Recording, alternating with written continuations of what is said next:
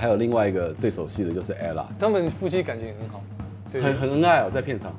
哎，片场比较少看到姐夫，嗯、但是我们最近在宣传的时候，对，都有看到他们互动都会撒糖吗？嗯，糖浆。太太怀孕的时候，我一直希望是女儿。老实说，我一直希望是女儿。那，但是结果是儿子。呃，当然我因为我期待久了，我以为是女儿，但是结果是儿子。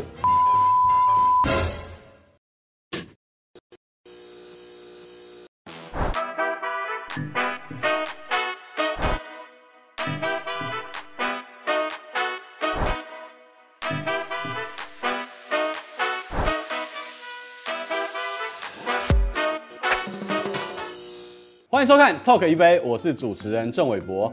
近期的台湾国片市场当中，有一部非常散发正能量，而且欢乐，而且又感人肺腑的片。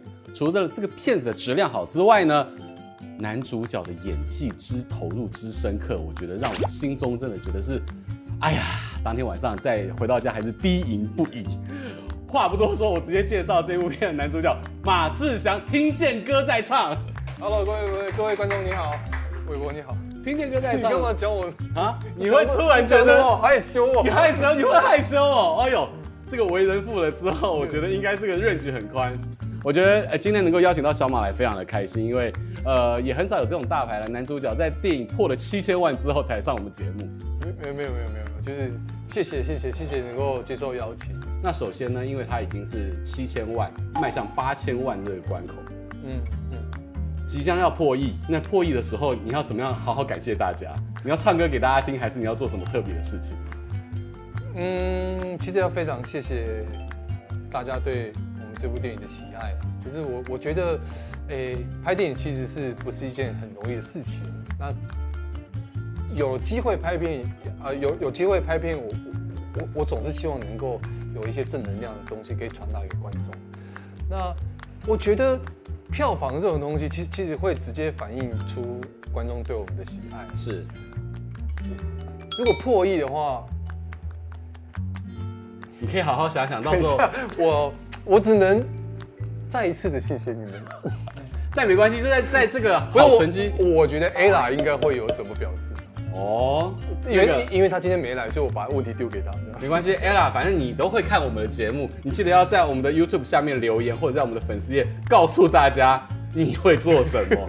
那在这个不管是你要做什么，我要先请到东风街的第一帅 Four Play 的老板，东区最帅调酒师来，先为你先暂时庆功一下，在迈向 E 之前，他为你做了一个特调，所以我们要有请 Alan 哥。哎，你们好。哎呀，对，这个是那个呃，我之前去那个港口部落，哦，港口花莲港口。花莲港口部落，对对对，然后去跟那些耆老们在聊天，跟他们在呃逛他们那边的部落的时候，拿到了一些东西，包括里面有月桃叶，有刺葱子，然后还有月桃心，哦、对，然后我们用那个香蕉花来去做的一个调酒，那我觉得。呃，因为我我有看，我是没有我我没有看那一部电影，但是我看了蛮多预告片跟他们的。应该可以去包场，好看啊！应该记得去包场。哦，然后我我包场嘛，对，包我去看。对，那我我当然我看了也是蛮感动，因为我花莲人，我也是花莲人。对，然后就觉得说原住民的，就是不管是语言啊或者文化，一直不断的在消失中。那其实很多开始有很多单位跟团体开始积极去保留这样子一个。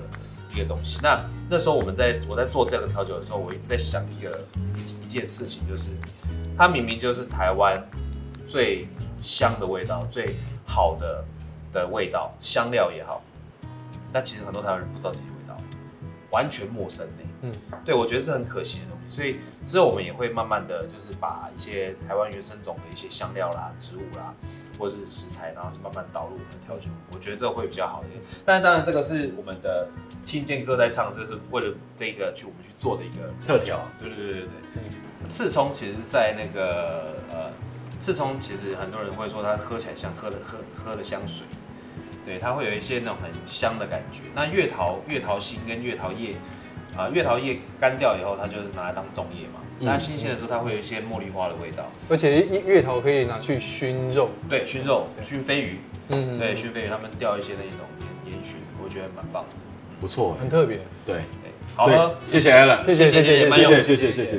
我想第一个就问你的问题就是，你这次的演技这么的深刻，是跟这个原民部落的跟题材有关，还是你还做了什么特别的准备？其实是这样，我我觉得表演这种东西，呃，我我不太喜欢讲表演，我比较喜欢讲表现。就是说，呃，我觉得当一个演员要具备一个能力是，好像是你你过去的经历，你要能够把它变成经验，然后勇敢的拿出来，再一次的在。镜头面前使用，我觉得演员必须要有这个这个具备这个能力。那其实你说我在这部片的表现怎么样？其实我我真的没有办法自己去评论我自己，我只能说这个不只是我自己个人的的的，那我觉得是整个整个电影幕前幕后整个总成造就了这个这个角色在里面的存在。我我比较希望是这个样子。然后当然。诶、欸，因为饰演的这个角色是真实存在的马校长，然后之前有有稍微跟他呃看很多他的影片，然后跟他聊天的过程当中，我大概抓住一个一一个他本呃身上身上散发出的一个韵味，就是呃，我觉得他好像心里有一个长不大的孩子，你你知道创创作者都是这样子，必须要有一个赤子之心嘛，对，因为小孩子的创作力是非常强的。然后我我觉得我好像跟他一样，而且我觉得就是回归到初心啦，因为男生哦，其实男生不管是到几岁，三十岁、四十岁、五十岁，你心中那个小男孩永远都会存在。没错，而且千万不要让他长大。呃，我相信很多圈内的这些专业人士看到，也对你的表现是非常的激赏。然后还有是不敢当，真的不敢当。观众观众的回馈，我觉得可能会更真实啦。你有听到，或者说从粉丝页啊，或者说这些观众的这些反馈当中，有什么样让你觉得印象最深刻？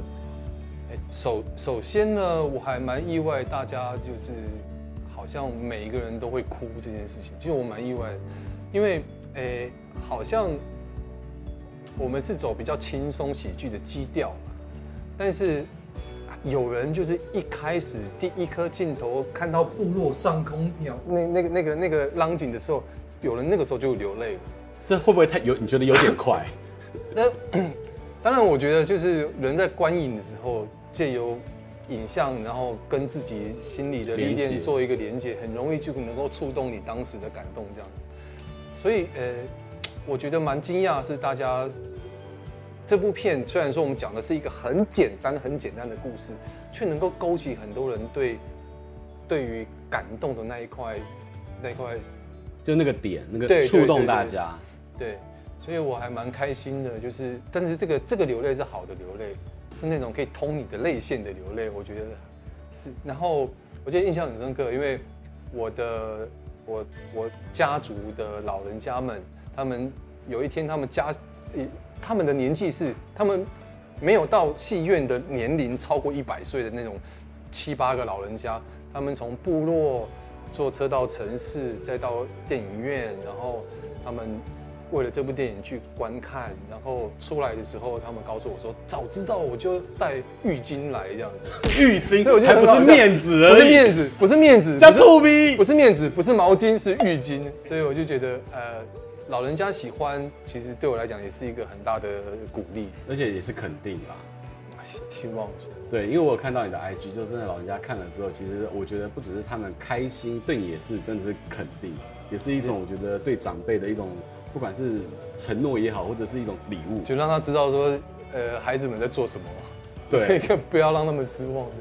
在这个电影里面，其实我有看到你非常多跟孩子的互动。其实我觉得，我相信那个是是彼此是双向的，因为你我刚刚讲的，你的表现是非常的真真实，而且是让会感动到这些观众。可是，是不是因为小朋友给给你带来很大的一些正向的这这种就是互动？其实我很喜欢在戏剧作品里面有孩子的观点出现。那在我自己拍的电影，从以前的电视电影到卡诺，其实都有。我喜欢小孩子清澈的眼光去看大人的世界，这个观点我很喜欢。再来就再来就是我另外一个我很喜欢孩子。虽然说我在拍这部片的时候，我孩子还没出生，其实我很喜欢孩子，那我很喜欢跟他们相处。可能就是我刚讲，我心里就是也有一个长不大的孩子这样子。你怎么跟他们打成一片？因为要要。麻麻吉这件事情？有可能是因为我小时候也在山山上长大，所以我大概知道那群小鬼在心里在想什么。另外一个就是我一直我刚讲，我一直以来都有接触呃素人的小朋友演员。对。那我有一些经验告诉我们，告诉我说怎么样跟他们相处。你的绝招是什么？就是假设你现在跟他不熟，你怎么样让他快速的可以？你有什么招数？其实就是设身处地站在他的位置去想事情。就是说，像我常常以前我在拍片的时候，我也许有一个画面是，有一也许有有一场戏是我需要这个这个小朋友啊、呃、笑，然后在拍的时候他他。他就不笑，怎么样都不笑。你问他为什么不笑，他我现在不想笑，我现在不开心。OK，那我就好，那我们就先暂停，那我们就聊天，怎么样？怎么样可以让你开心？就跟他到达那个让他开心的那个状态的时候，我再来拍。如果真的没有办法的话，那没有关系。有有什么方法可以可以也是代表开心呢？是不是？诶，开心的摇头。开心的抖脚，有很多种方法都可以，都可以去。我好像又离题了。今天我今天一直不断的离题。不会，这个好朋友就是这个今天歌在唱。除除了除了孩子之外，还有另外一个对手戏的，就是 Ella，人家女子天团呢，在舞台上面活力四射，可是要洗尽铅华变成一个老师。你在这样的一个作品跟过程当中，你你给了他什么助攻？因为你在电影前面你是大前辈啊，如果是小巨蛋，他可能是你前辈啊。其实，其实我认为，演艺这个工作，不管是唱歌也好，不管是演戏也好，都都是同样是付出情感的工作。那我觉得，唱歌唱得好的人，演戏都不会差。演戏，演戏，如果你你表现不错的人，你唱歌也不见得会难听，因为我们都有付出，都都是那种很容易把自己情感付出的人。我觉得 Ella 是呃很难能可贵的是，她荧幕形象都一直是在那样子的那开朗啊，开朗，然后热情热情，然后试着要要让大家快乐的那种那种角色。但是她在戏里面，我觉得她是做足了很多的功课。那我也蛮意外，就是说他的表现，其实我自己也很有有很多的时候是被他打动的，然后。包括有有一场戏，他骂我，然后我是当下我是真的是被他骂的有点，我真的呃没办法还口。如果你们真的为了孩子好，就不应该找一个什么都不会的指挥，跟一个下学期就不在的代课老师来带这群不一定上得了台合唱团。因为他他就是在那个状，并不是戏是，因为我是没办法还口，我是真的被他念到我没办法还口，就他完全进入到状态里面。是，所以我我还蛮蛮。对他另眼相看，对。你有你有事后跟他讨论，是因为平常没有机会骂老公，所以 找个地方发泄。不是他们，他们夫妻感情很好，对，很很恩爱哦，在片场。哎，片场比较少看到姐夫，嗯、但是我们最近在宣传的时候，对，都有看到他们互动都。会撒糖吗？嗯，糖浆，糖浆。哦，反正他不在现场，嘿嘿。对，Ella 看到在下面留言哦。马志祥在，你知道这部片啊，其实你在里面饰演那个原型是马彼得校长，是。但是其实，在现实生活当中，您的父亲也是马校长啊。对对，两位马校长对于你的生命跟你的这个表演当中有什么样的影响？其实，其实我父亲很早就去世，就是 我我的生命中我一直有个缺憾，就是没有没有父亲这个背影可以跟随着。但是还好，像是一个模范或者典范的那。我觉得每一个孩子都需要有一个有一个是 role model，对，可以让你跟着他身影背后这样走。但但是我我比较，我我比较幸运的是，我过程当中有很多的导演，比如说小弟老师、魏德圣导演等等，他们都充当了那个角色，可以让我不至于走歪路这样。那当我知道要接马校长这个这个角色的时候，其实我自己也。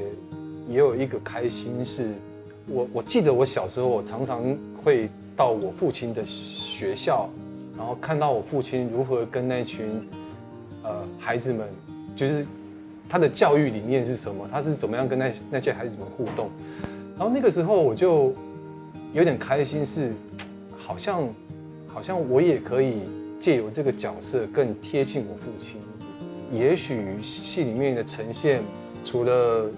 马校长之外，还有我爸爸这个马校长也一起都被呈现出来，好像是这样子。那你说，当然原型的马校长其实他做的事情我们都都知道，他就是那种不用动就可以让人家感动的那种人。是，当然我在跟他。呃，在碰面的过程当中，其实我有稍微抓他一些一些他的元素跟精髓进来。对对对对对。但你也有聊到了，就是说这个父子之间啊，亲情之间的。那刚好你现在也成为爸爸，然后而且是一个好动活泼男孩的爸爸。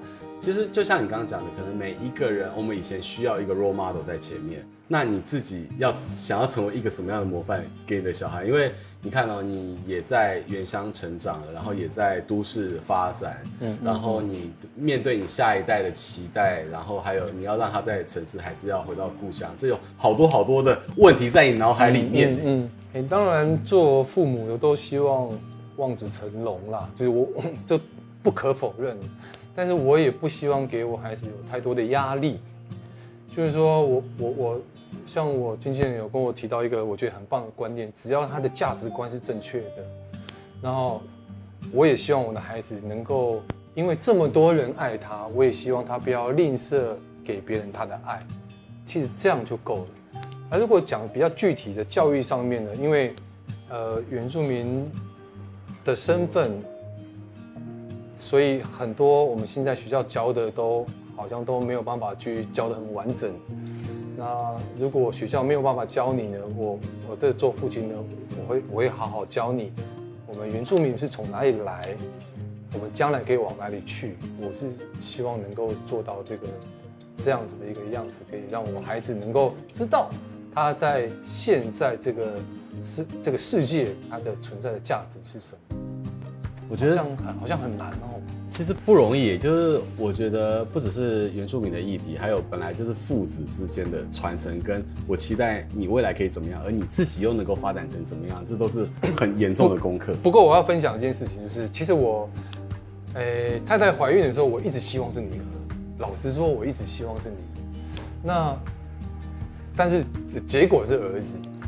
我当然，我因为我期待久了，我以为是女儿，但是结果是儿子，反而更好。就是说，呃，我有跟孝全聊过这个，就是说，像我们这种，呃，我们这类型的人哦，我们是呃拍拍片演员创作的的男男孩男人，心里多少都有一点浪漫。对，那个浪漫其实伴随着有很多的不负责吗？还是优柔寡断吗？还是什么？儿子的出生其实是意识到责任这件事情吗？还有就是。他的出生是生下来当我的人生导师，就是虽然说呃刚刚讲到哎、欸、我可以那个，但是他其实生生下来是当我的人生导师。就像呃我也想分享，就是我孩子一出来其实肺有一些问题，然后他一出来的时候他就在呃保温箱里面，然后插着点滴，然后插着鼻管管子这样子。就我我当下难过归难过，可是我有一个很深的感触是。我的孩子一出生，他就在教我怎么样为生命奋斗，所以有很多，你知道，生活有很多面向跟课题啊。对，然后自当自己快要被击倒的时候，哎，我回过头来看看，想想孩子当时一出生的那个样子，其实对我来讲是一个很大的鼓舞。其实我觉得这很不容易，因为常常会讲说，哎，我们是成为父母之后才学习怎么当父母。我们在同时是下一代的这个学习的典范之前，他们也给了我们很多的触动。是啊，然后我们也从他们身上学了非常多。这个就跟就跟我们电影一样，我们明明是在拍激励人的故事，但是反而很多时候都被观众们激励回来。你而且你们在激励观众之余，我觉得你也被观众或者甚至这些小朋友们都被激励到。是啊，是啊，我觉得这很不容易。但是啊、呃，除了好，你这个这个。从小爱是对自己的家人、自己的孩子，可是你常常都在关注原住民的议题，对，你还会想要让大家更关注原住民的哪一些方方面面呢？因为其实你真的 有努力的倡议这件事情。没有，其实我觉得现在的现况描述是这样，就是啊，当文明碰撞，大的会把小的吃掉，更可怕、更更悲哀的是，小的会被同化。现在台湾。这么小，有这么多族群在这个地方，有很多这种状况发生，会有一些产生出来的，比如说社会、家庭、教育问题，这些问题，如果他不说，很容易在角落就发烂腐臭了。这样子，我我觉得我我能够做的是什么呢？有些人用笔，有些人用歌声，我可能就拍片吧。啊，也希望，哎，如果你们不想了解我，没有关系，那我试着让你们来了解我好了。就是很多时候在，比如说接受到歧视的时候，我我觉得歧视的最根源就是因为不了解嘛。那我们就看能不能，我希望能够借由我我我所会的戏剧的力量，能够让大家彼此能够互相了解，然后学习、尊重，甚至于包容。但是你可以想，嗯，我我没有必要一定要了解你呀、啊、什么的，那嗯没有关系，那我去试看看，展现出我们。我们我们我们这个文化的美，是不是？那我主动来，请你来了解。我觉得文明的进步，它不只是一个文化霸权，说我大的就要把你小的消灭或者同化，而是能够去尊重更多多元的观点，是啊，并存。我觉得这才是一个时代的进步。是啊，是啊，我觉得不是融合，是是很多人讲同时并存，很多人讲融合，我我不太喜欢“融”这个字，应该叫做共和。嗯，对，共同这样。其实这很不容易，但是我想问你另外一题，就是你看，当你成家了，你有了小孩了，那你现在创作的未来，不管是你当编剧跟导演，你这个题目会不会开始跟以前单身不一样？其实哦，我必须要承认一件事情，在卡农之后，现在过了七年多，哎，其实我陆续都有很多的题材想要写，那但是呢，因为你知道人生的那个。顺位顺位会不断的会会排嘛？某一个阶段，所以你应该有这个一个阶段是在家庭跟家庭这对对对对对。再加上我觉得，因为 Kano 之后，那个 Kano 那个三年是我觉得是非常大量的消耗我的那个那个，不管是精力也好，不管是创作能量也好。那反过头来，我在觉得有兴趣的题材的时候，那个火总是烧不出来。现在我孩子出出生了，我的孩子。他的出生，我刚讲，他就将当，他就像我我的老师一样。那很多我之前想象的啊、呃、题材也好，故事也好，因为我我的孩子出生，有很多东西都通了，你知道吗？所以我很谢谢我的孩子能够，一来是让我继续有创作的动力，另外一来就是看到他可以让我有很多过不了的关都过了。所以这真的，我觉得人生当中每一个阶段你会面对的问题不一样。是啊，你接下来你想要。创造什么题材？因为好像你常常想到什么 idea，就会给你的经纪人开始沟通，传简讯给他。没有，因为我我我还是持续希望是在原住民的题材上面，呃，做努力。那有一个东西是我，我真的是超过十五年的东西。那我觉得我现在，因为我的历练，我我的人生历练已经可以累积到，我觉得可以成熟的阶段。我我可以把它下笔了。那我现在已经已经开始动笔了。那我希望也能够，希望在经典能够把它写出来。有各种投资方有兴趣的原名题材的，而且在小小马现在的这个人生最成熟的阶段，赶快投资他。有什么问题找他经纪人周姓老板。对对对，好的，我觉得今天非常开心的是邀请到马志祥来到我们节目当中。其实不管是听见歌在唱这个成绩不断在往上攀升，还有看到你的人生的转变，然后在创作能量的转变，还有从。自己的家庭，自己的下一代，我们获得另外一种学习。是，感谢你，来，谢谢，谢谢，谢谢，谢谢，开心喝，尽情聊，谢谢所有的观众朋友今天的这个收看。呃，想要继续，就是大家要持续的锁定我们的频道，我们的节目，记得订阅频道，按赞，开启小铃铛。最后再次谢谢马志祥，马导男一号。对对对，也希望听见歌在唱的这个票房持续的攀升。谢谢，还有在这个疫情的年代，大家都平安健康。谢谢大家，谢谢。拜拜。嗯，这边听见歌在唱的材料有栏目酒、香艾酒，然后香蕉花、刺葱、月桃叶跟月桃心。